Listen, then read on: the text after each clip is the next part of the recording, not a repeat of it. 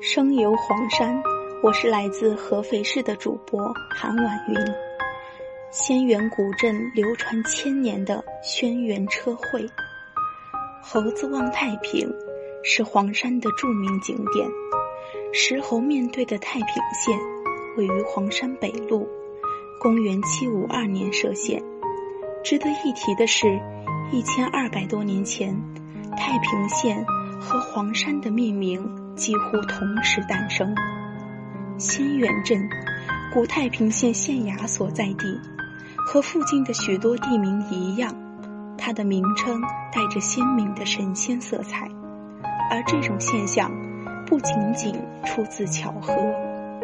由王振涛总导演、侯卫东、杨彪、祝凤鸣撰稿的《大黄山纪录片》解说词试图解读。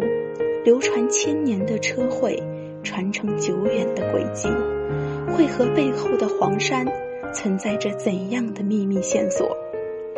凭借独特的道具和表演形式，车会成为当地独有的一项民俗活动。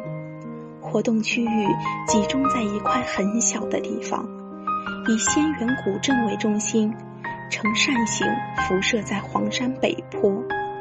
车会的火轮都是选取高树加工木料，因为高树的木质纤维相对杂乱，即使千百次的滚动也不会产生裂痕。历史上的火轮制作工艺从来秘而不宣，上漆、描画是制作火轮的最后一道工序。大圈的两面为朱红色底，描绘黄色火焰图案。紫圈为蓝色，铁擦为本色，其余均涂抹朱红色。依据古老的着色规范，火轮涂抹一新，静静地等待着车会的到来。一年一度的车会由当地的先民发起，曾经是山岳人最重要的神迹活动。仙源古镇的车会，正式的名字叫轩辕车会。顾名思义，它的缘起和皇帝轩辕氏有关。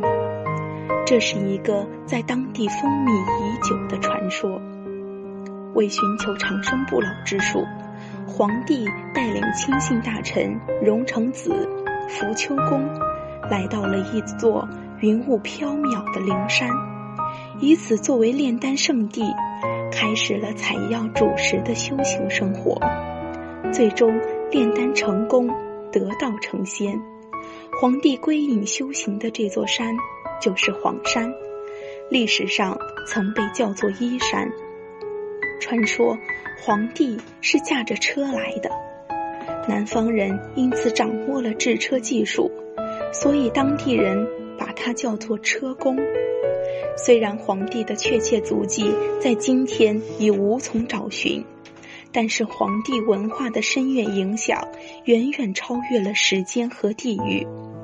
黄山脚下，轩辕车会正是在这样的历史语境中，以纯粹来自于民间的方式，为纪念皇帝而举行的民俗狂欢。通过滚轮，一个遥远的仙山传说扑面而来。